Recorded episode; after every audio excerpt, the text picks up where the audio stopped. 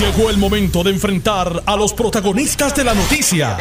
Esto es el podcast de En Caliente con Carmen Jové. Muy buenos días y gracias por la sintonía. Me escuchan a través del 630 y su cadena y me escuchan también a través del 94.3 FM. Estamos simultáneamente en la banda AM, en la banda FM y me pueden escuchar a través de notiuno.com diagonal TV, audio y video. Estamos en vivo, el programa es para ustedes. Hay muchas noticias que ameritan eh, un análisis profundo. Hay muchas relacionadas con la Junta de Supervisión eh, Fiscal. Eh, la jueza Laura Taylor Swain le dio el visto bueno al, al, acuerdo entre el COR, el grupo de pensionados que, que representa el ex juez Miguel Fabre, y le dio un tutazo al proyecto de, de la Autoridad de Energía Eléctrica, al, al acuerdo con los bonistas, eh, por falta de información, por falta de transparencia y por el temor de que pueda tener, incidir en, en terceros. Eh, eso, eso para comenzar el, la discusión del día, también está la vista de la vista de presupuesto y el presupuesto de la Junta y el, del gobernador. Eh, la Junta declinó comparecer a las vistas de presupuesto. También está el tema del el proyecto de libertad religiosa. Eh, ya salió un comunicado de la primera dama eh, donde habla de la diversidad y la aceptación de la comunidad LGBT. Así que más adelante vamos a atender ese tema. Comenzamos con el licenciado John Mott. Buenos días, John. Carmen, soy Domingo Manuel quien tiene ah, línea. Perdóname. Este Domingo es que Digo, pero no te pido no te que, pido vuelta porque tremendo compañero y tremenda persona es, es que compañero John Mate. Los tengo aquí medio al revés. No, Uno, pues puedes cogerlo ahí. Sí. Bueno, no te preocupes. Mira, la pregunta es, el proyecto de libertad religiosa salió un comunicado, tú sabes que fue aprobado en la Cámara. Sí, sí. Eh, yo creo en la libertad de culto, de hecho. Eso es garantizado. Y creo también en que la separación de iglesia y Estado, que originalmente fue una petición de las iglesias, no del Estado. Eh, el proyecto de libertad religiosa, dicen algunos que lo que hace es abrir la puerta, abrir la puerta, pero totalmente, a, al discrimen y al odio. Y se han sumado eh, personalidades del mundo artístico, abiertamente gay, como Ricky Martin y Cani García, y otras personas que no son gay, como, como Benita Nazario y otro, otra gente de la comunidad, y dos importantes precandidatos demócratas que tienen buenos números. Bernie Sanders está segundo después de Biden, y, Elizabeth Warren, que creo que está tercera o sigue avanzando. El gobernador es demócrata. Eh, ¿Cómo tú ves este proyecto que lo más seguro es que no consiga todos los votos en el Senado? Aunque uno nunca sabe. Mira, a mí me parece un proyecto innecesario, un proyecto retrógrado y un proyecto que lo que va a hacer, como muy bien dice, es seguir eh, acrecentando las diferencias que puedan haber en este país. O sea, todo el mundo sabe que en Puerto Rico, bajo la Constitución, hay una separación entre Estado e Iglesia. Pero por otro lado, la gente sabe, y todo aquel que, que, que busca este y aspira a trabajar con el gobierno de Puerto Rico, una de, cuando tú firmas tu nombramiento, o sea, tú estás, eh, vas a cumplir con las leyes del Estado de la de Puerto Rico y del gobierno de Puerto Rico. O sea, y de los Estados Unidos, si fuera el caso, pero en este caso en particular, lo que se puede crear es que personas eh, se nieguen a atender personas, eh, otras personas de diferentes razas o de y mayormente personas que, que sean este, de la comunidad LGBT por, por alegado este una o que sean musulmanes o, o que, que, sean, sean ateos. y 20 mil cosas basado en sus creencias religiosas ¿qué sucede? va a llegar el momento entonces que eso va a crear un, unos problemas en el país. Y te voy a decir una cosa no solamente eso. Y cuando venga por ejemplo eh, una, un, un, mormón a Puerto Rico y diga, bueno, es que por mi creencia religiosa yo pienso, eh, yo me siento incómodo que a mí no se me permita casarme con dos mujeres o tres mujeres. O cuatro o cinco. O cuatro o cinco. O sea, yo creo, yo creo que te digo sinceramente, esa es una intromisión intolerable eh, en la dignidad del ser humano y yo creo que esas expresiones de la primera dama que ella es muy parca, pero en esta ocasión ha hecho unas expresiones que, que la crecen como mujer, que la crecen como puertorriqueña. Permíteme leerlas eh, eh, con, tu, con tu permiso.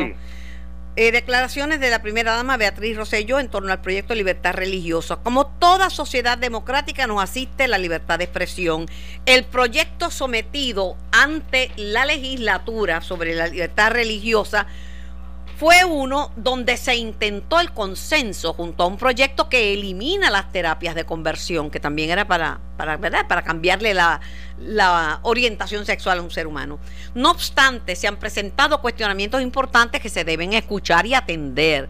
El discrimen no va de la mano con la política pública de este gobierno y no va con nuestros valores como familia. Nosotros, supongo que se refiere a ella y su esposo, Creemos en los valores de igualdad, de equidad, de derechos humanos y sobre todas las cosas en el amor y en ese Dios que nos hizo iguales. Las nuevas medidas adoptadas por este gobierno van dirigidas a ser facilitadores. La ley, la ley de adopción que permite que parejas del mismo sexo o no sean del mismo sexo se casen, adopten, la creación del Consejo Asesor de la Comunidad LBGTT, los esfuerzos para que Puerto Rico se posicione adelante en el turismo entre la comunidad LBGTT, eso se anunció esta semana, no he podido hablar con Carla Campos pero es, importante. La orden ejecutiva para prohibir las terapias de conversión y las medidas para que las parejas del mismo género puedan acudir al registro demográfico son solamente algunas de las medidas de inclusión y de igualdad. Perseguimos una sociedad con la que compartimos preceptos de cero tolerancia al discrimen por ninguna circunstancia y así está demostrado. Como el mundo entero, perseguimos avanzar, nunca retroceder, perseguimos los valores que nos unen, no los que nos separan. Pues mira, con esas palabras con luz, o sea, el camino está, está ya hecho, o sea, estamos hablando, o sea, de que el, el gobernador, porque su, esposa no va a expresar nada que vaya con, en contra de, la política pública de su gobernador, pública, por lo menos públicamente. O sea, lo que está demostrando es que este, este gobierno, o sea, y que le está mandando un mensaje al gobierno, le está mandando un mensaje a la, a la Cámara y al Senado de que cualquier medida que vayan a aprobar tiene que ser consona con, con la forma en que ellos ven este estos cambios sociales, que son cambios sociales que han sido hasta aprobados y, y validados por el Tribunal Supremo de Estados Unidos. Por eso. Sí, eh, yo digo con toda honestidad, me parece a mí, me parece a mí que este tipo de, de, de, proyectos, mayormente los que vienen de la Cámara, este, son unos proyectos retrógrados y, y, tienen que dejarse de, estar politiqueando, tú sabes, porque ya la gente está cansada de eso. Aquí todo el mundo es igual, punto, todo el mundo es igual. Y hay que pensar en cómo nos unimos como puertorriqueños y puertorriqueñas y no cómo desunimos. Bueno, pero ¿qué, ¿qué tú crees que puede pasar? Yo no sé, yo no apuesto ya a nada. En la Cámara fue aprobado, pero en el Senado está Zoe Lavoy. No, pues, mira, y yo, y yo, y mira, Zoe Lavoy se ha crecido también con este tipo de con este tipo de discusión pública, porque ella es una mujer liberal, una mujer sumamente inteligente y ella tú puedes estar seguro que por esa comisión de ella no va a pasar nada y obviamente tiene respaldo el presidente del Senado y por ahí no va a pasar nada que vaya en detrimento de la comunidad LGBT ni de, ni de, otras personas que puedan estar, sentirse también este agredidos por ese tipo de legislación porque eso no solamente va a agredir este a la comunidad LGBT va a agredir un sinnúmero de otras personas porque esa puerta a la que se abre permite permite el discrimen contra un montón Esto se vio en Estados Unidos y ocupó titulares importantes en prácticamente toda la prensa americana y trascendió al mundo, eh, porque el mundo ahora es un pañuelo a través de la internet. Cuando un, una persona que tenía una panadería o una, una repostería le negó un bizcocho a una hacerle un bizcocho a una pareja eh, gay que homosexual que se iba a casar y entonces, pues ahí empezó que si, que si el comerciante él se, le vende a quien quiera y empezó todo un debate.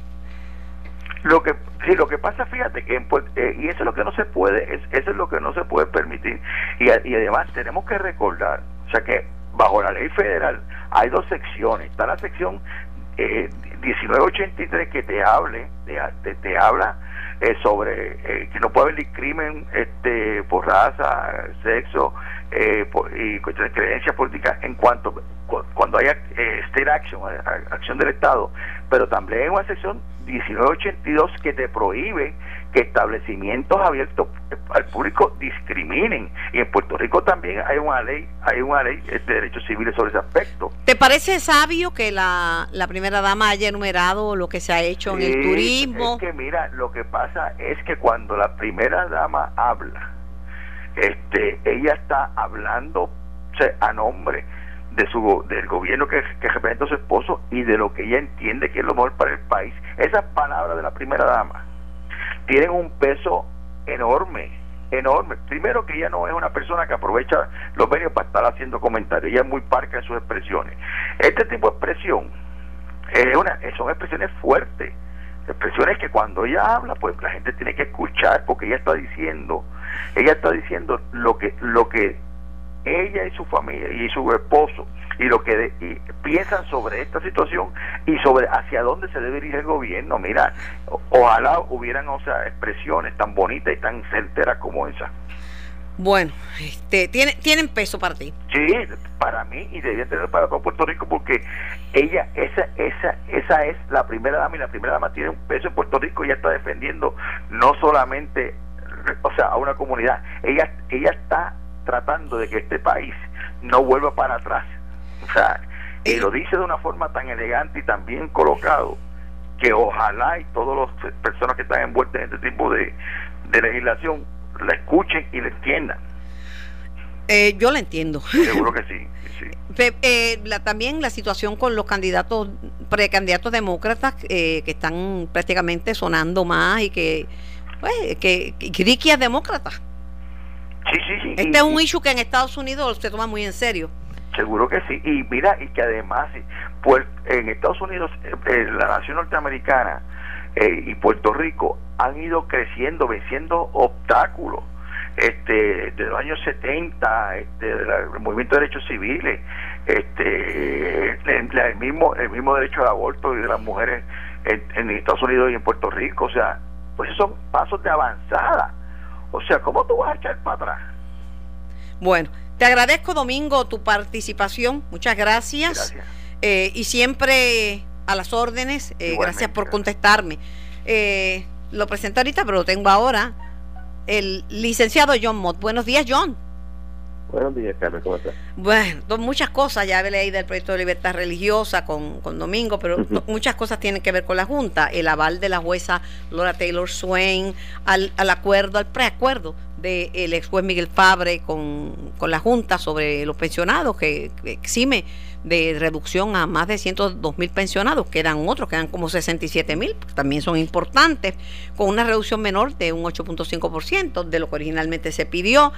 El proyecto, el preacuerdo o acuerdo, porque ellos dicen que está firmado, yo no sé, de, entre la, Autoridad de Energía Eléctrica y, y la Junta, pues la jueza lo miró con suspicacia, dice que carece de información, que carece de transparencia y que, y que ah, tiene que explicar si esto incidiría y afectaría en la manera en que afectaría a terceros.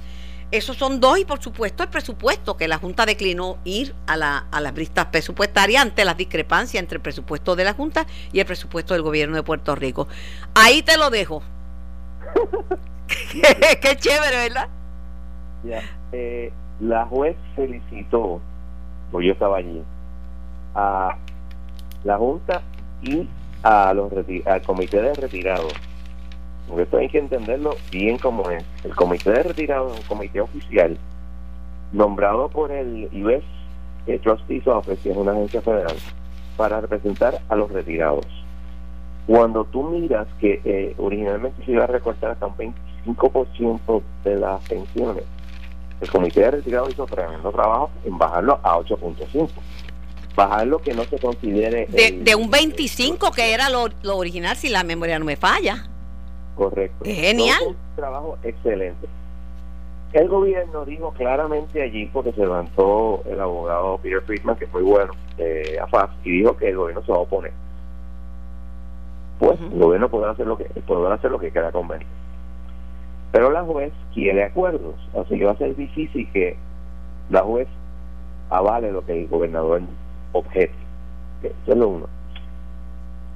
El gobernador, el, el gobernador ha dicho que él tiene los chavos, que tiene el dinero para que esto sea eh, una, una, eh, eh, permanente y no los próximos pensionados no se queden. Eso no es issue. El issue es que tú no puedes coger unos acreedores no asegurados como los pensionados y decir no te va a cortar nada y a los acreedores asegurados no tienes que tienes que reducir es una reducción que se llama simbólica pero el gobernador no quiere entenderlo porque todo es politiquería. Porque no, yo voy a defenderlo todo.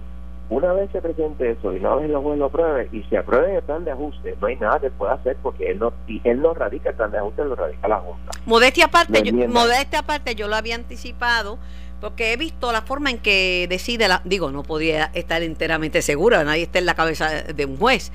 Eh, y como te digo, ni el mejor abogado ni el peor pueden asegurar que van a ganar o a perder un caso. Pero bueno, lo cierto, lo cierto es que aquí estuvo Miguel, el, eh, Miguel Fabre, el licenciado Miguel Fabre, y me habló, pero bien claro, una entrevista bien extensa.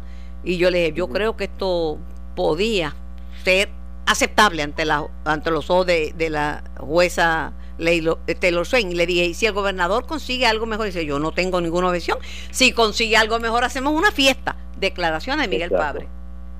Lo que pasa es que una vez eso se apruebe en el plan de ajuste, no va a haber nada que el gobernador pueda hacer. Punto. Se acabó. La juez, la Junta lo propone y la juez decide si acepta el plan de ajuste. Y no puede escoger. Eh, no, que bajar. No, no, no, no. Eso no es así. Ella lo puede aceptar completo o rechazar completo. Paso al segundo issue. La jueza Taylor Swain, eh, cuya, cuya opinión es irrevocable, ¿verdad? Bueno, es revocable. Es revocable. Sí, las opiniones de Ah, bueno, sí, me acuerdo. Sí. Pero es la jueza que entiende con la quiebra. Y, es una voz importante, porque todo va a terminar últimamente en ella. Ella es la que tiene eh, dentro de las diferentes posiciones, pues el, el punto de vista final o semifinal, ¿verdad?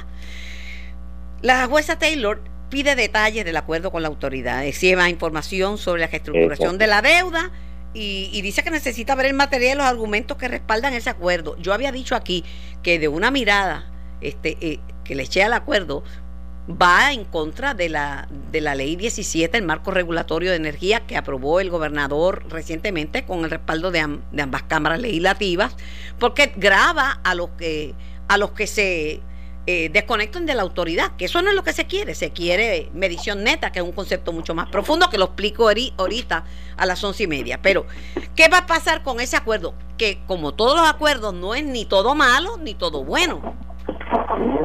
Bueno, tienes que tomar en consideración lo que pasó ahí. La juez dijo, mira, este, yo creo que falta esto, esto, esto, esto, esto, y ¿qué ustedes tienen que decir? Si la bajó Marty Blainstock, que es el abogado de la Junta, que estaba fuera, lo cogieron fuera abajo. O sea, él no sabía qué decir. el de la Junta. El de la, Junta, porque el tutazo es para ambos, ¿verdad?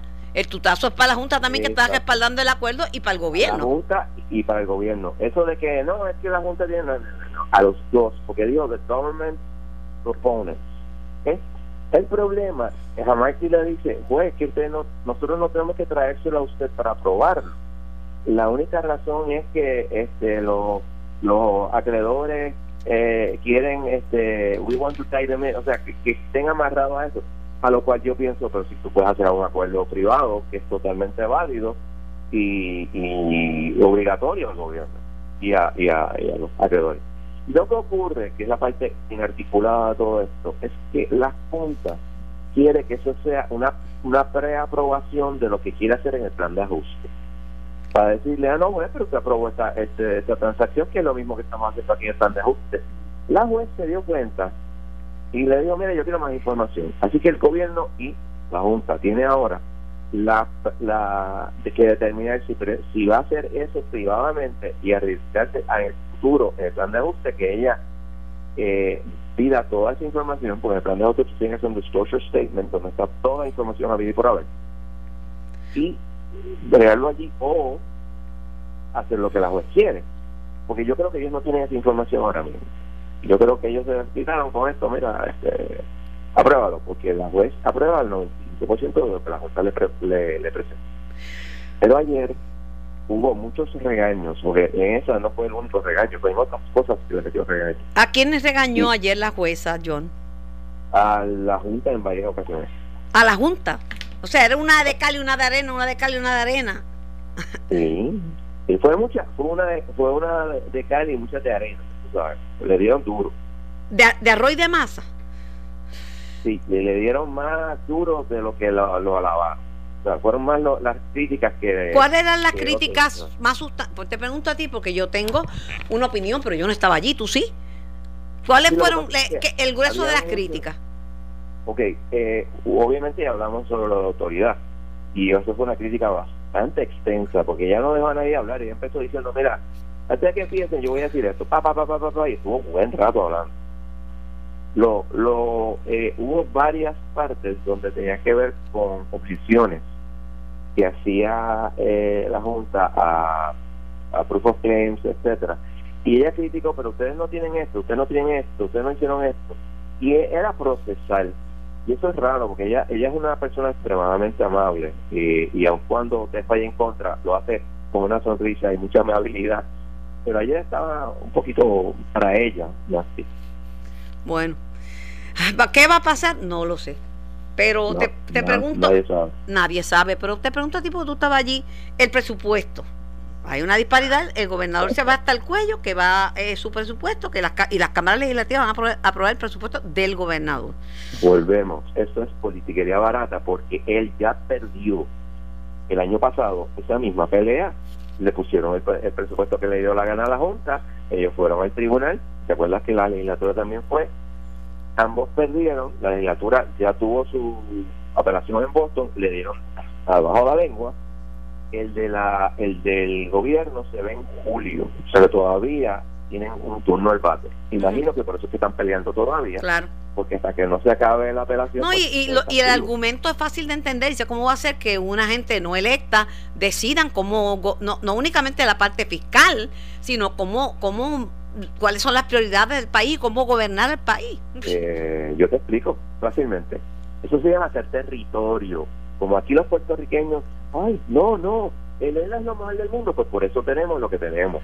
Eso es uno. Página 52 del Nuevo Día, Carlos Gorrín, tiene una, un, un artículo interesantísimo.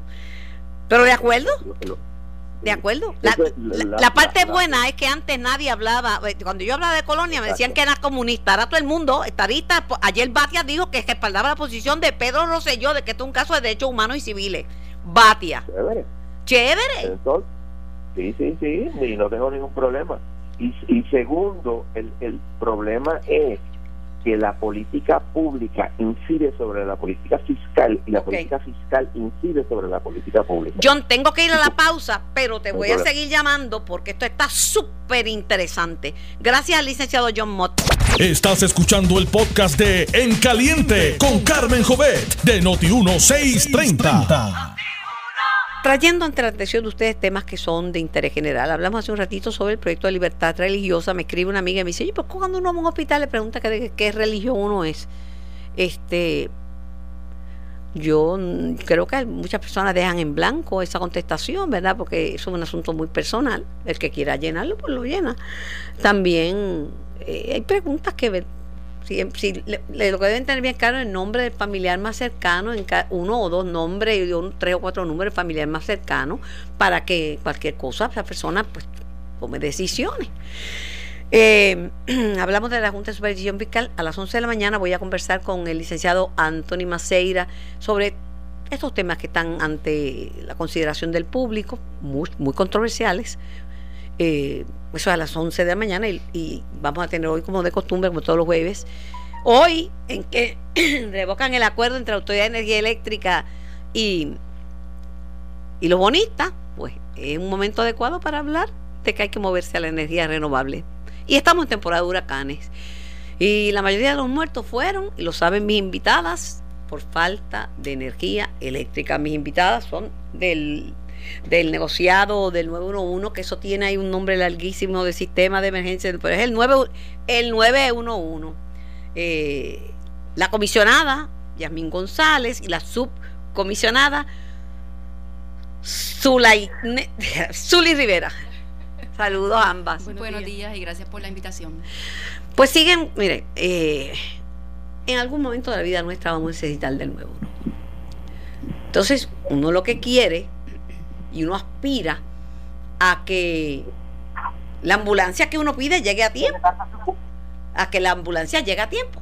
Si la ambulancia no llega a tiempo, entonces uno dice, pues caramba, falló el 911. Es lo que, es, lo que dice la gente. Me falló el 911 porque llamé y la ambulancia no vino.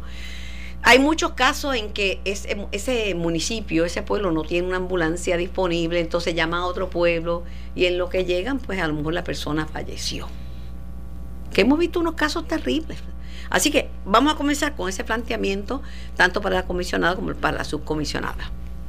Eh, pues sí, Carmen, este, es importante que, la ciudadanía conozca que nosotros contamos con un centro de recepción de llamadas eh, mediante el cual recibimos todas las, llamadas de los ciudadanos.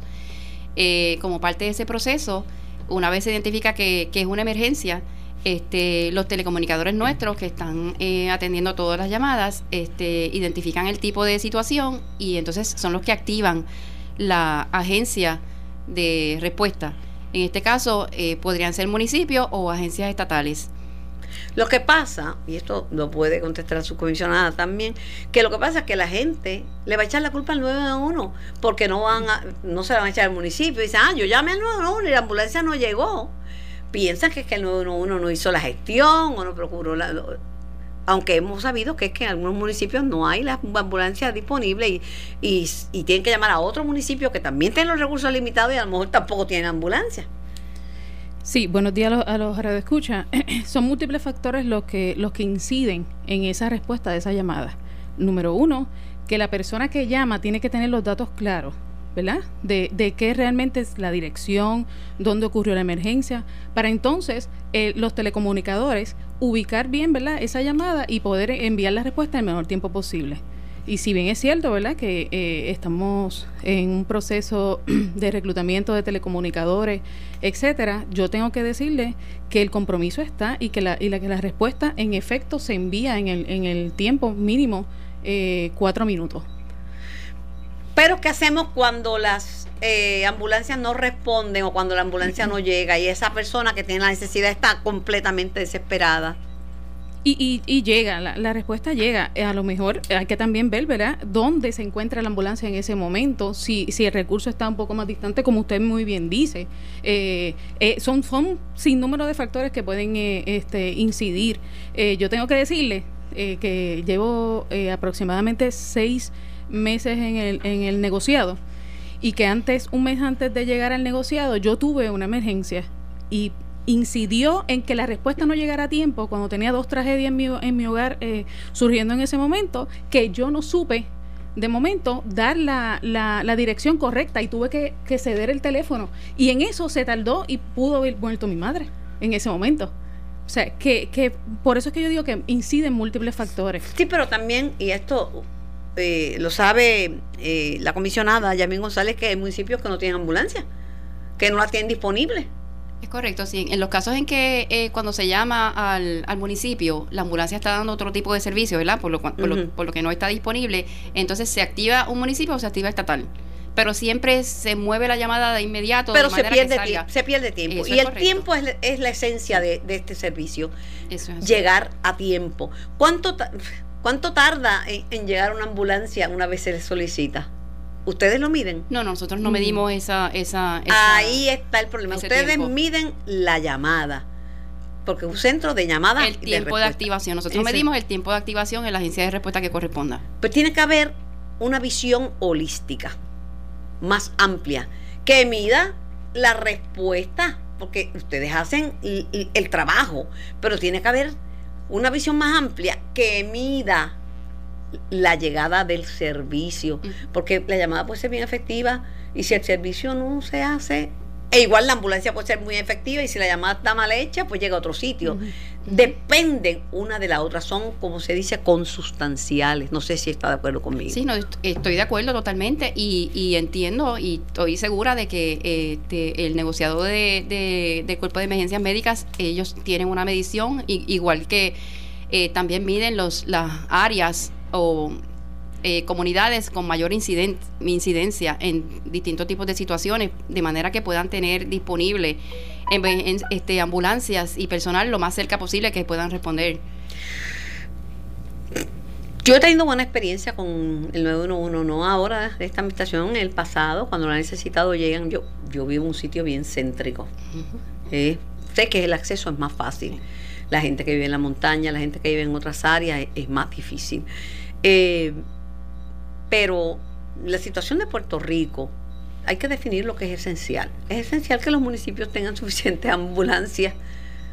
Quizás no es esencial hacer una toma de posesión cuando ganan bien fabulosa, pero sí es esencial tener las ambulancias y tenerlas bien. Por otro lado, hay que adiestrar el personal, no únicamente el personal paramédico, sino a los choferes, porque hay un incidente en Ponce que una ambulancia se comió la luz e impactó a una señora, a una, a una persona, no me acuerdo si un señor, y murió.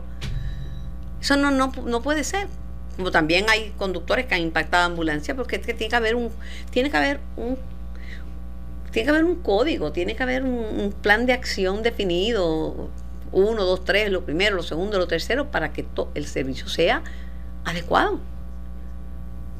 Estamos totalmente de acuerdo, estamos totalmente de acuerdo. Y a modo de, de, tratar de reforzar la carencia que existe hoy día este, en, en, ese tema que usted bien menciona de, de la atención de las ambulancias en situaciones de casos médicos, este, el, el, negociado ha estado trabajando este, distintos este, transacciones de compra para reforzar este, algunas de las agencias de respuesta, como lo, en este caso lo es emergencias médicas.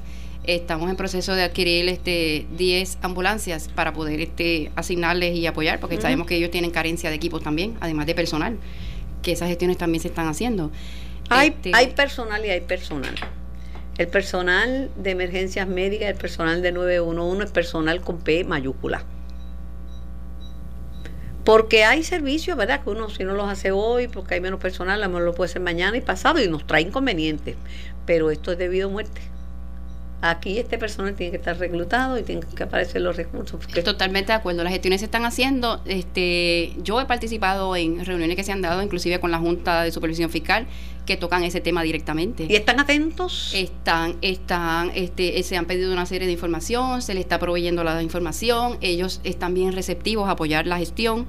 Este, eso inclusive es parte de lo que es el presupuesto del año fiscal siguiente, no tan solo para emergencias médicas, sino también para bomberos y policías y nos incluimos nosotros, que no estamos exentos de eso, también tenemos carencia de personal. Este, sí hemos hecho los esfuerzos, desde llevamos meses haciendo los esfuerzos y yo entiendo que van a haber buenos resultados. Este, Emergencias Médicas también ha estado trabajando para también poder reforzar en acuerdos de, colaboración con, compañías privadas que, que, proveen ese tipo de servicio. Igual vamos a hablar, eh, Zuli, vamos a hablar de, de cuándo hacer una llamada al 911, porque ese es, yo lo pienso mil veces porque yo sé que el tiempo que yo consumo de una llamada puedo estar quitándoselo a alguien que puede estar de vida o muerte. Esto no es para que los nenes jueguen o para practicar con un nene a ver si sabe marcarle el 911, eh, márquelo en un teléfono de juguete o algo así, pero no se pueden hacer ese tipo de llamadas. ¿Qué llamadas se pueden canalizar a través del 911? Las llamadas que se pueden canalizar, ¿verdad? Lo, lo que es una definición de emergencia el país no, no, muchas veces no conoce lo que es una emergencia y es una urgencia. Tal vez tuvimos un accidente, por poner un ejemplo, ¿verdad? Donde dos vehículos chocaron y muchas veces te llaman al sistema donde no hay heridos.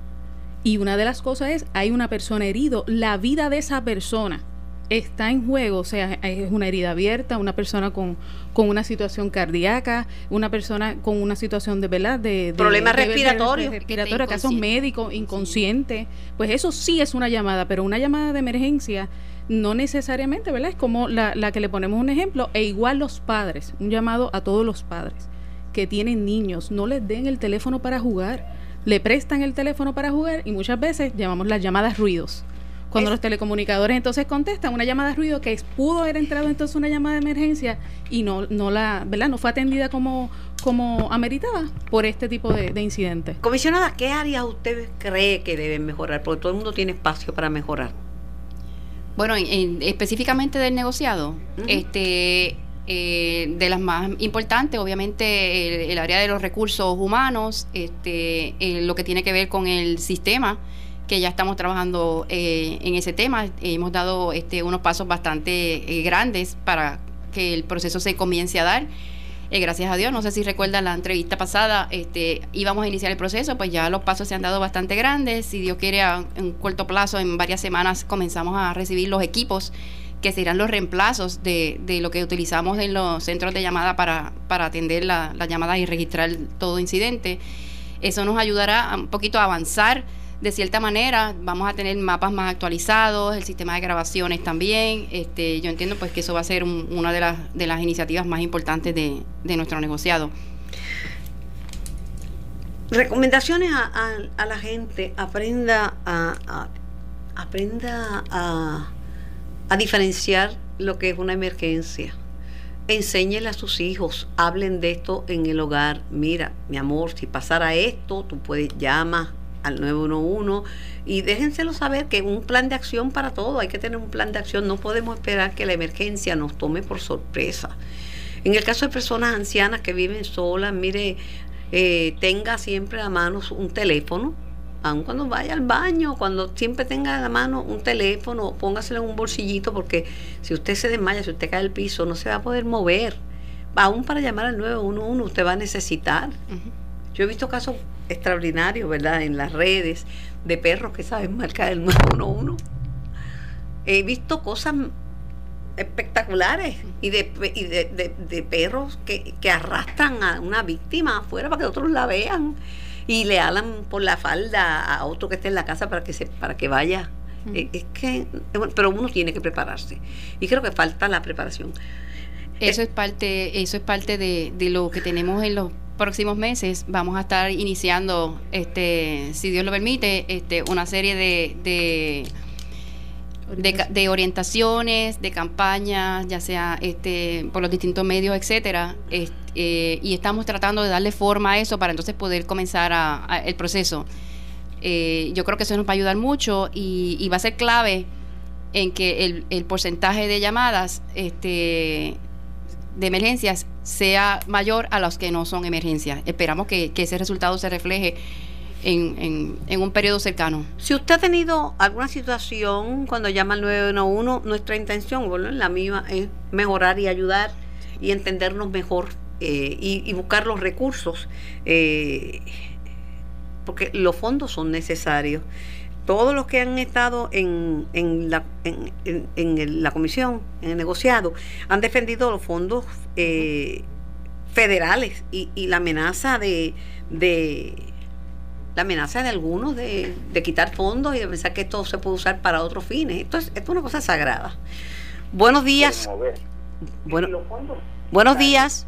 Muy buenos días. Este, estoy llamando el señor Díaz de acá de New York. Y estoy escuchando el programa. Tiene que bajar la radio porque lo estoy escuchando doble. Eh, ah, vamos, que toque el speaker en el teléfono. Que deseo la que informarle que eso se da también a educación del pueblo, porque yo he estado en Puerto Rico y he visto personas que, que van a la ambulancia pues, avanzando y no la dejan pasar. Eso es que señale y enseñarle con el bolsillo a las personas que están bloqueando al sistema largo cuando está en una emergencia pura. Y en, los campos también hay sabe que no están enumeradas las calles no se sabe debe haber un sistema de mapas nuevo que diga por dónde se puede entrar en qué dirección porque ese es un error que hay en Puerto Rico. Usted, dirección usted tiene la capital en los pueblos quizás hay calles y nombres avenidas pero pues, en, las variedades de los campos no hay eso eso eso lo debieran de, de mejorarla eso es lo que yo puedo apreciar. Y, es verdad, y tienes razón. Pero aquí yo he visto un cambio, la gente le deja paso. Lo que pasa es que hay muchas carreteras en construcción que, que, que también hay que reconstruirlas porque después de María quedaron muy mal. Y entonces no sabe la gente para dónde echarse para poderle dar paso si hay dos carriles. Este, eh, eh, pero, lo digo, lo que, lo que yo, lo que yo he visto, que se bloquean y no se quieren salir. Ah, no, no, eso es imperdonable. Eso es imperdonable, no pueden bloquear el paso de una ambulancia. una línea de emergencia, que una E bien grande, que pueda pasar por ahí el vehículo oficial. Eso también cortaría mucho el paso, ¿sabe? El tiempo sí, sí, para poder llegar, ¿sabe? Y, muy bueno, muy interesante el, el lo, que, están trayendo hoy muy interesante. Porque una, mire, gracias por su llamada y su y su aportación es válida e importante. eh, las emergencias no avisan. Por eso se llaman emergencias. Cualquiera puede tener una emergencia. Pero hace un tiempo salió una información que más de 2 millones de llamadas al año no son emergencias, se, se reciben más de llamadas y de esas, la mitad era emergencia, un millón de llamadas no eran emergencias. Prácticamente en ese sentido, eh, se hizo un análisis y de 1.7 millones de, llamadas que se recibieron en un periodo dado, eh, la proporción de llamadas de emergencia y no emergencia estaba en un 80-20. Mejoró. 20 ciento las emergencias, 80% ah, las no emergencias. Ah, no, yo pensé que era que había mejorado. Eh, mirando y hacia ese punto, ¿verdad? Para buscar cómo podemos mejorar, son las iniciativas este, de orientación a través de distintos medios, ¿verdad? Este, para entonces que la ciudadanía, que es quien usa la línea, este, esté clara de cuándo debe usar el 911 para una situación. ¿Por qué? Porque entonces muchos se quejan de que no llega la atención a tiempo, pero es que probablemente son tantas las llamadas por otros asuntos que a lo mejor la, llamada no se, no se recibió, no se atendió en el tiempo que se espera. En los últimos días, en las últimas semanas, se han hecho muchas críticas al 911. Eh, ¿Cómo usted responde a esas críticas? Bueno, este, de la evaluación que se ha realizado y, y, muchos incidentes en particular que los hemos visto individualmente para evaluar cuál ha sido este, el procesamiento de, de los mismos con nuestro personal, este, nosotros nos reafirmamos en que los telecomunicadores están bien comprometidos, ellos conocen el proceso, hemos hecho en todos los casos el, proceso como corresponde, en aquellos donde se identifica que hay que haber una, que tiene que haber una mejora, pues nos reunimos con el personal aparte y se le da el coaching que amerita. Este, pero como mencionó la subcomisionada en una de las preguntas anteriores, este, el tiempo depende de varios factores. Este, no necesariamente de, de, la función que hace el telecomunicador. Si el informante no tiene la información a tiempo, no conoce la dirección porque puede estar en, en un lugar y no conoce. Permítame tomar esta llamada porque ya el tiempo se nos ha terminado. Buenos días, ¿quién me habla? Buenos días, Carmen Jovera, señora Sepúlveda le habla, de Bayamón. Ah, rapidito, que se me terminó el segmento. sí, rapidito. Esto relacionado con las ambulancias, esto, cuando yo iba a Puerto Rico, la cuestión del paso de la ambulancia, también yo dije, caramba, un, un familiar puede ir en esa ambulancia y nadie se ha lado. Otra cosa. Ajá. Bueno, es verdad. En Estados Unidos, en New Jersey, perdón, en Florida, en el hospital esto, uh, Indian River y me llevaron por primera vez en mi vida en la ambulancia. Ellos me mandaron una factura relacionada con las millas que se tardó la ambulancia al hospital. Bueno, pues gracias por su llamada. Mi intención en esta invitación es recibir el insumo del público y en lo que se pueda mejorar tenemos que mejorar. Si a falta de recursos, pues los, que los distribuyan mejor. Este es un servicio esencial. Gracias a la comisionada Yasmín González y gracias a su comisionada Zully Rivera por la comparecencia. Estás escuchando el podcast de En Caliente con Carmen Jovet de Noti1630. Estamos en vivo, el programa es para ustedes. Eh, hemos hablado de muchos temas, de la Junta de Supervisión Fiscal, del acuerdo del Comité de Retirados que dirige, que representa el ex juez Miguel Fabre, estamos hablando del acuerdo de la Autoridad de Energía Eléctrica con los bonistas de prepa. Bueno, hemos hablado de muchísimas cosas, hemos hablado del proyecto de libertad religiosa. Tenemos en línea telefónica al secretario de Asuntos Públicos del Gobierno de Puerto Rico, licenciado Anthony Maceira. Buenos días, licenciado. Buenos días, Carmen. Buenos días a ti. Público nos escucha. Estoy muy bien. ¿Y tú? Estoy muy bien, preocupada con muchas cosas, ¿verdad? Pero tratando de buscar de, buscar alternativas y de, ver cómo de ver cómo podemos resolver. Mire, este tema de la libertad religiosa, yo respaldo la libertad de culto. Para mí eso es una cosa sagrada. Eh, la libertad de uno tener su propia fe eh, religiosa, no la que imponga ningún Estado. Eh, respaldo la separación de iglesia y Estado, que como le dije al licenciado Domingo Emanueli, que fue a petición de las iglesias para que el, para que el Estado no se convirtiera en ayatolas y, e intervinieran y fuera la, la iglesia quien quien este, gobernara ni que ni a la inversa que el Estado pudiera este, limitar la expresión de religiosidad.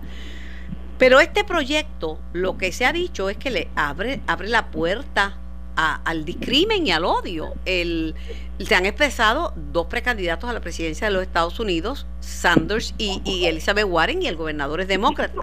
Las palabras de la, las declaraciones de la primera dama han sido aplaudidas. De hecho, el, el analista nuestro, el licenciado Domingo Emanueli, la las describió como palabras con luz. Pero, ¿qué va a pasar con ese proyecto?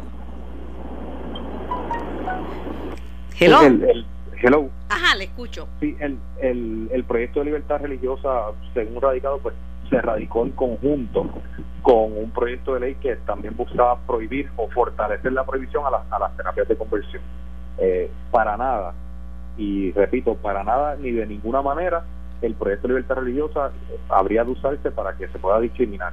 Esto es para que lo que ya se reconoce jurisprudencialmente y que se han establecido mediante guías de libertad religiosa que existe mediante orden ejecutiva, cualquier persona que necesite un acomodo razonable de, horario, etcétera, pues lo pueda solicitar. Ahora, la ley es, es clara en cuanto a que no se pueden limitar, obstaculizar ni, ni denegar servicio a ningún ciudadano. Esto, ¿verdad? Pero habiendo hecho esa aclaración, no es menos cierto que estos ambos proyectos se radicaron en búsqueda de consenso. Ambos proyectos se radicaron eh, esperando que iba a haber, para que la redundancia, un consenso entre ambos sectores para poder fortalecer las protecciones de cada uno. No creo que pueda haber consenso, digo, pienso que no, porque es que no se ha visto, digo, a lo mejor me equivoco, pero no se ha visto, eh, no se ha visto. Mire, se cumple aniversario de la tragedia en Pols. Eh, esa tragedia en esa discoteca donde murió tanta gente eh, debía debía, debía de ser, eh, debía de ser un, un aviso de que no podemos discriminar contra nadie por su orientación sexual. El aniversario ayer de la masacre de Pauls, esa discoteca, allí murieron 49 personas, la mayoría puertorriqueños. La activista eh, amiga Johanna Rosalí aplaudió a la primera dama dice, bravo por la primera dama, lo bueno se aplaude. Eh, y le envía esta nota a, periodistas, eh, también se la envía a, al, gobernador, diciendo que están a tiempo de retractarse. Sí, pues a, eso iba, ¿verdad? Estos son unos proyectos que se, se radicaron en búsqueda de consenso eh, y por lo que se ha visto, pues tenemos que, que evaluar si realmente existe o puede existir ese consenso y definitivamente tenemos que ver qué alternativas entonces tendríamos y cuál es la manera de, mejor atenderlo. Retirar, retirar el proyecto podría ser una alternativa. Bueno, pues habría, habría que evaluar los, ¿verdad? los distintos escenarios, los pros y los contras de cada uno. Esto, pero al final, Carmen, lo que lo que se quiere es lograr las, las mayores protecciones a, a todos los sectores y sin tolerar ninguna discriminación. Y ciertamente, eh, una de, esas prohibiciones es contra las personas, ¿verdad? O el discrimen contra personas por, por su orientación sexual. Y esta administración, y según dijo la primera dama en sus expresiones, ha tomado múltiples medidas en esa dirección, eh, eh, medidas, ¿verdad?, de, avanzada, y pero igualmente, ¿verdad?, el sector religioso, la comunidad religiosa es, muy importante y también, pues, tienen unos derechos que, que, que se deben respetar, pero al final, Carmen, esto ¿verdad? Aquí no se tolerará el discrimen y, no se aprobará nada que sea para eso. Eso nunca fue la intención. Y repito, la idea era que fuesen unos proyectos de consenso y en la medida que esto no se logre, pues evaluaremos qué alternativas tenemos disponibles. Eh, eh, eh recibieron un cantazo duro eh, por parte de la jueza Laura Taylor Swain. Primero, le dio el visto bueno a la negociación hecha por los pensionado del COR, que tiene standing ante, ante el Tribunal Federal y ante la Junta, eh, lo describió como un, como un, como un, buen, este, un buen acuerdo. Y por otro lado, eh, el de la Autoridad de Energía Eléctrica con los bonistas le dijo que carece de, de información y de transparencia. En cuanto, en cuanto al tema del, del acuerdo de los pensionados, nuestra postura es clara y se mantiene. Nosotros no no ejecutaremos ningún acuerdo que conlleve recortar las pensiones. Eh, tenemos el dinero para cumplir con, la, cumplir con las obligaciones y en su momento pues el equipo de AFAS estará haciendo su trabajo legal de, presentar toda la evidencia, etcétera. En cuanto al asunto del acuerdo con los panistas de energía eléctrica, eh, según la conversación que tuve con el licenciado Cristian Sobrino, aquí ocurrió algo muy similar a lo que iba a pasar en Cofina. En los abogados de, la Junta eh, se negaron a someter una evidencia y unas declaraciones que el Estado estaba pidiendo que se sometieran. So, es evidencia, declaraciones, etcétera, que sustentan, que validan lo que son ciertos hallazgos que, que fundamentan o que justifican el acuerdo. Pues lo mismo ocurrió en el día de ayer. El, el Estado o los abogados del Estado le habían solicitado a la Junta que como representante del Estado en este en estos casos es quien viene llamado a, a, poderla someter, que, que la sometiera. Y los representantes legales de la Junta se negaron a ello y aquí tenemos el resultado. Y es importantísimo que se pueda cumplir con este requerimiento, igual que cuando se hizo en Cofina, que después de cogerse ese palo, pues tuvieron que rectificar y, someterla para que este acuerdo se pueda aprobar. A quienes no les conviene que el, que el acuerdo se, se apruebe es a, los bonistas que quieren un acuerdo más agresivo, que quieren un pago mayor o que quieren que no haya ninguna reestructuración. Me, me decía el licenciado John Mott que ayer la jueza Laura Taylor Swain repartió de arroz y de masa a todas las partes envueltas, pero la Junta de, insiste en que su presupuesto es el que es válido y declinó amablemente, amablemente entre comillas, comparecer a las vistas de presupuesto a las cuales fue citada por, eh, la, Cámara de, la Cámara de Representantes. Tony Soto.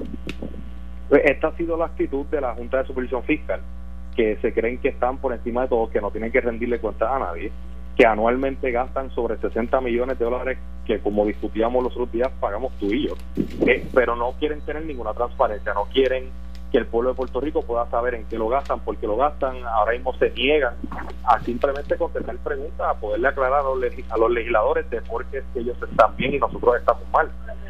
Si tú estás tan convencido de que tú tienes la razón, pues ¿cuál es el miedo? ¿Cuál es el miedo de comparecer a poder contestar preguntas, presentar la evidencia que ellos alegan tener? Eh, poder presentar eh, por qué sus proyecciones son las correctas según ellos entienden. Eh, eh, pues nada, Carmen, ellos se han caracterizado por ser eh, un ente sin ninguna transparencia y que simplemente se creen que, no debe responder a nadie y que sus poderes son absolutos. Y es lamentable. Maceira, estoy hablando con el licenciado Antonio Maceira, secretario de Asuntos Públicos del Gobierno de Puerto Rico. Para finalizar, mientras la Junta eh, anunciaba el nuevo acuerdo para las pensiones negociado por el COR eh, y de camino a la presentación del plan de ajuste de la deuda del, gobierno central, este, la fortaleza anticipa que se opondrá a la Junta en la Corte sobre, sobre qué, sobre el acuerdo con los pensionados o sobre lo de las, eh, sobre el plan de ajuste de la deuda. Pues en la postura nuestra es que los distintos acuerdos, hasta el momento hay tres acuerdos preliminares, todo aquel acuerdo que conlleve una reducción en las pensiones tendrá la oposición del, gobierno de Puerto Rico. Bueno, pues muchísimas gracias por su tiempo y muchísimas gracias por su disponibilidad para contestar sobre estos temas que son temas de primera plana. Siempre, Carmen, gracias a ti por el espacio y que tengas excelente día. Igualmente. Bueno, tengo en línea al ex juez licenciado Miguel Fabre. Buenos días, Mike. Buenos días, buenos días a ti y a todo el pueblo que nos escucha. Bueno, pues la pegué. Me apunté una. Porque te dije que aunque no sabía cómo puedes resolver un juez, porque es difícil decir cómo va a resolver, porque ni el mejor abogado puede, el mejor abogado puede perder y el peor puede ganar. Pero la Junta le, le dio el visto bueno literalmente, ve como un avance el acuerdo eh, negociado por, por ustedes, el COR. Eso así, eh, ayer el tribunal pues eh, vio con, con, buenos ojos el acuerdo, ahora está sujeto a que se someta junto con el plan fiscal y posteriormente se ha aprobado por todas las partes afectadas. Bueno, ya escuchaste al secretario de Asuntos Públicos, Antonio Maceira, que esa es la posición oficial del gobierno, que él la esboza como secretario de Asuntos Públicos, que mm, el gobernador no va a transar con nada que tenga que ver recorte para las pensiones, para las pensiones de, de nuestros retirados. Entendemos esa posición. Eh, y te digo, Carmen, si, se presenta una posición mejor a la nuestra, yo no tengo objeción alguna, por el contrario, como he dicho siempre, si se logra demostrar de que en el tribunal no es necesario ningún tipo de recorte y que hay el dinero, no solo para pagar las pensiones ahora, sino los años subsiguientes, que hay la creación de un fondo o alguna garantía de que se van a continuar haciendo los pagos, encantado. Por el contrario, yo estaría a favor de cero recorte y estoy a favor de cero recorte. Por eso logramos que no se recortaran las pensiones al 61% del universo de, de retirados.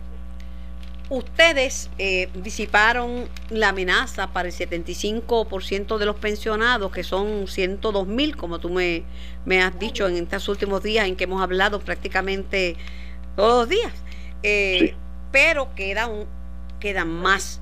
Y ayer marcharon, marchó un grupo que respalda a los que quedan, que pueden sufrir los cortes. El resto, los 60 y pico mil, que de los, de los 167, los, los, 65 mil que sufrirían los recortes. Eso es así, este, estamos conscientes de esa situación. Créeme, todos los miembros del coro hubiéramos deseado haber podido salvar a todo el mundo, pero cuando confrontan a uno con los números, la realidad económica de la situación del país, nos damos cuenta, más aún en un caso de quiebra, de que todos tenemos que aportar algo. Y entre, les voy a decir que todos los miembros del COR fuimos afectados y vamos a ser afectados por los recortes. Eh, o sea, tú también como, como juez coges un recorte. Sí, definitivamente. Yo en mi familia, todos cogemos recortes. Los que no hemos jubilado del gobierno, sí. Lo que reclaman el grupo de jubilados, ¿verdad? que sí va a tener ese recorte, que iba a ser de un 25, ahora va a ser de 8.5%, es que eh, ellos cuestionan el acuerdo entre ustedes y la Junta y reclaman que se dilucide la legalidad de la deuda antes de hacer recortes. Ya la deuda se había, se había verificado con anterioridad, si nos fijamos bien, ya la Junta había hecho una auditoría. Lo que pasa es que hay personas que quieren una auditoría con señalamientos de personas. Y la auditoría que hizo inicialmente la Junta es donde determinaron que había 6 mil millones de dólares de deuda extra constitucional. Esa, esa fue la auditoría inicial. No es una auditoría de señalamiento de personas, pero sí una auditoría en cuanto a números. Eh, se ha señalado eso y ya se tiene eso en perspectiva. Pero nosotros la función del COR no era esa, la función del COR era limitada a tratar de defender al máximo las pensiones y poder garantizar el pago subsiguiente de pensiones para los años futuros. El, el portavoz de, de, los, de este grupo de, pensionados eh, dice que eh, es el portavoz del movimiento Construyamos Otro Acuerdo, que a ellos no les consultaron de, de el acuerdo y que no van, a, no van a aceptar ningún recorte a las pensiones. Eh, van a ser consultados, Carmen, ellos van a ser consultados en el momento en que se someta el plan para la votación de todas las partes afectadas. Eh, yo formo parte de un comité dentro del caso del Tribunal Federal. Si ellos tienen una mejor propuesta, lo invito como he invitado a cualquier grupo y a todos los amigos que puedan tener opciones, que la radiquen en el tribunal, no que no la radiquen a nosotros, porque nosotros somos parte de ese comité que lo radique en el tribunal y la juez le habrá de dar la atención debida en su momento, pero que la radiquen, porque cualquier plan que sea mejor al mío, yo lo voy a endosar. Ellos dicen... Y, los del COR saben que lo hemos dicho y ese es el acuerdo, cualquier plan mejor que el que nosotros hemos presentado, lo, endosamos. Bueno, no, yo se lo dije a, eh, se lo he dicho al licenciado Mott con quien hablé, ya estuvo allí en la vista y hablé con Anthony Maceira. Anthony Maceira dice que es lamentable que ustedes se hayan visto presionados a aceptar este acuerdo que va en detrimento de los jubilados, pues no es más que una estrategia de la Junta para procurar aliados. Lo que pasa, lo que pasa, yo escuché al licenciado Maceira, hay quienes entienden que nos vimos presionados, pero yo te puedo decir, no estábamos presionados por nadie, ni nada, salvo los números y la realidad de los hechos. si a mí no me hubieran presentado los números demostrativos de que Puerto Rico no tiene la capacidad de pagar todas las deudas de la forma y manera en que se incurrieron, yo no hubiera llegado a ningún tipo de acuerdo, ni ninguno de mis compañeros en el COR hubiese aprobado el acuerdo. Créeme que es así. Por último, eh, licenciado Miguel Fabre, eh, Emil Nieves, eh, quien laboró como, como economista en el Banco de Fomento por 35 años, considera que el acuerdo tiene problemas. Ellos están pidiendo un 8%, 8.5%, entre otras entre otras jurisdicciones que han pasado por el proceso de quiebra, por cierto es menor o no se han tocado las pensiones. El otro problema que, ellos, que, este, que, señala este grupo es que ustedes aceptaron poner sobre la mesa las pensiones y eso está equivocado. Dijo que van a poner los bonos de obligación general primero sobre la mesa y exigir un recorte profundo en esos bonos. Bueno, son alternativas, Carmen. Esto es un caso de quiebra. Que lo sometan al tribunal y la juez le va a dar el peso que entienda que el derecho procede. O sea, nosotros somos parte de un proceso de quiebra. Cualquier otra persona que tenga interés en el caso, que tenga, como dicen en inglés, standing o legitimación activa, que es el nombre correcto en español, que acuda al tribunal y radique. Nosotros no tenemos el control absoluto de la verdad. Nosotros solamente sometimos el acuerdo al que nosotros llegamos. La, la, UTIER, ¿La UTIER tiene legitimación activa o no? La juez determinó que no en, en, en algunas posiciones, en algunos de los casos que radicaron, la juez determinó que no. Y eso está, eso fue cuestionado y creo que están ya a nivel del Tribunal Supremo. Con el tiempo no se va a usar mucho el tribunal, las mediaciones serán la alternativa. Eh, eso es lo que yo veo venir porque el mejor pleito es el que no se lleva, ¿sabes?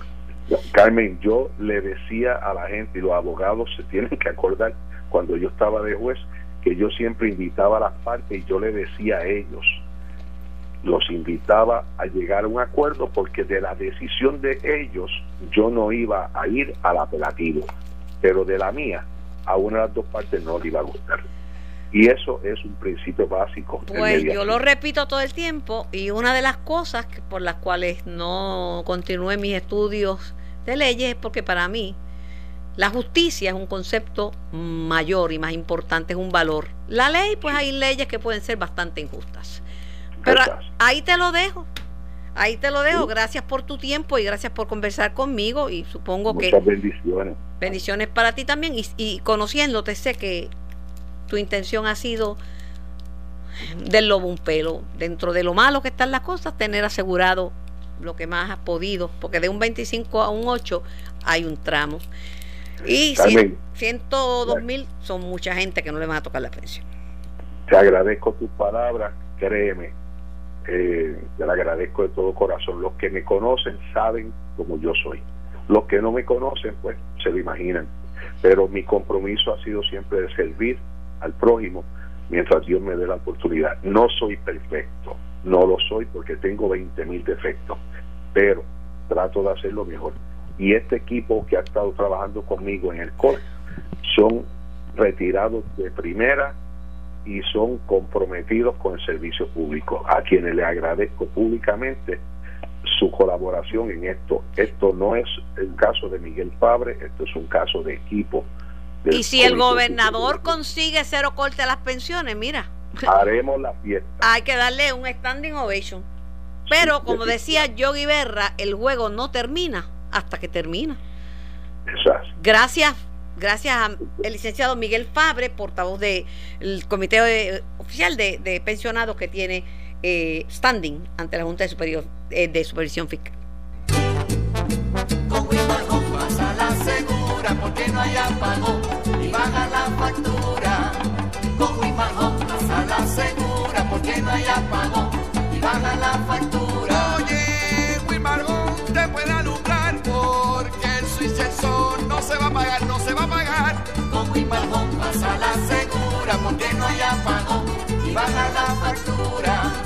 Con pasa la segura porque no hay apagón. Bueno, uno tiene que ir a la segura y hay que asegurarse de que no haya más muertes por cuestiones de falta de electricidad. Estamos en la temporada de huracanes y hay que estar preparados.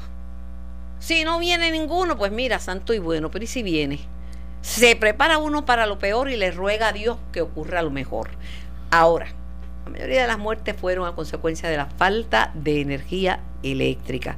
El acuerdo entre la autoridad de energía eléctrica y los bonistas, la jueza le dijo, mire, eso no está claro, hablen claro, denme las pruebas, quiero un proceso de transparencia. La decisión de moverme hacia la energía solar yo creo que es la mejor que he tomado, eh, la más sabia, porque yo no quiero estar sin luz. Aparte de que voy a economizar, ah, ese, ese es importante, y que voy a pagar con lo que le... que la luz la paga uno toda la vida, es toda la vida, pues la garantía de que los portones van a abrir porque va a tener luz, me, la van a dar la, la batería. Mira, Hoy yo no podía entrar aquí porque el portón no abría. Saludos. Este, saludos, Carmen. Saludos a los que nos escuchan. Alicia. Perdóname por la voz y viene con voz de. ¿Viniste blindado? Sí, vine blindado. Hoy traje a bateador designado aquí a Christian Rips con nosotros. Cristian, el, el designado, ¿verdad? El Superman Solar. El Superman Solar, conocido mundialmente como el Superman Solar. Mira, este, lo que te digo que hoy aquí no abrían los portones. Me dio un ataque de pánico. Llamé a Sammy, pero Sammy dijo: Yo no sé de abrir portones, aquí nadie sabía. La cosa es que vino un vecino y logró. Y y estas cosas pasan. Y todos los días hay, hay apagones. A veces hay más de dos mil y pico de apagones en una semana. Esa es la verdad, el sistema está frágil. Así que bienvenidos. Gracias, gracias. Estamos aquí para seguir orientando a nuestro pueblo. Yo les pido a la gente que los llamen a través del 787-758-7230. Saludos al Superman Solar, a Cristian. Este, saludos, saludos.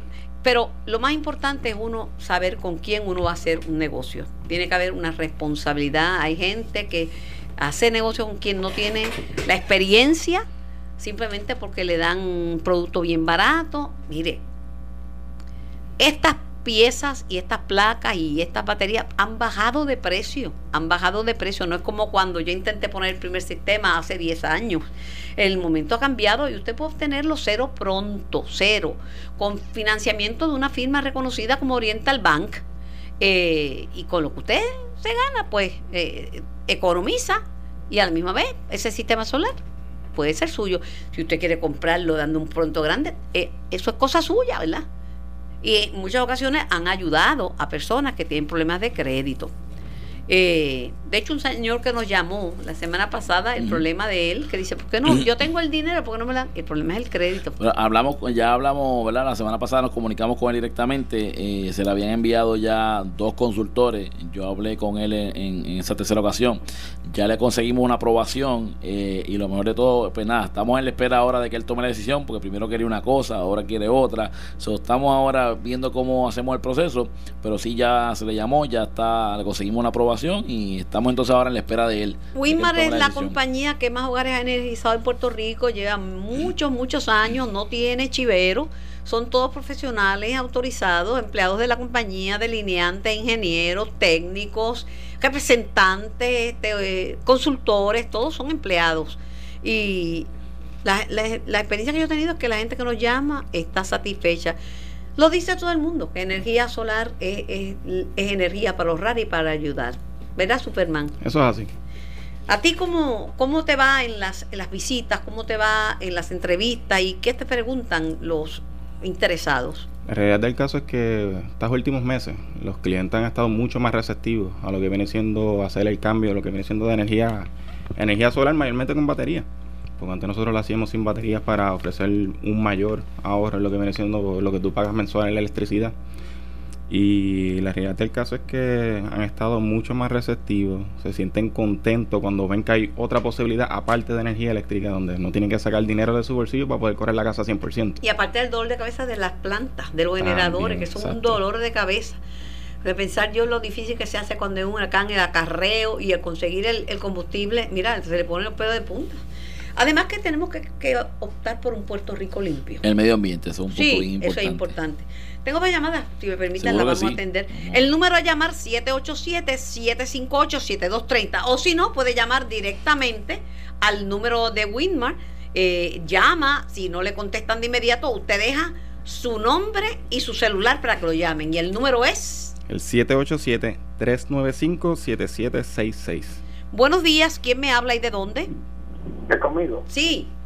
A Carmen, es que te habla Miguel Rodríguez. Yo los otros días, eh, la, en la semana, dejé mi número por ahí para que me llamaran, pero no me han llamado. Ah, pues, ¿cómo no? Le digo ahora mismo para que lo llamen, quédese en línea. Esto fue el podcast de En Caliente con Carmen Jovet de Noti1630. Dale play a tu podcast favorito a través de Apple Podcasts, Spotify, Google Podcasts, Stitcher y notiuno.com.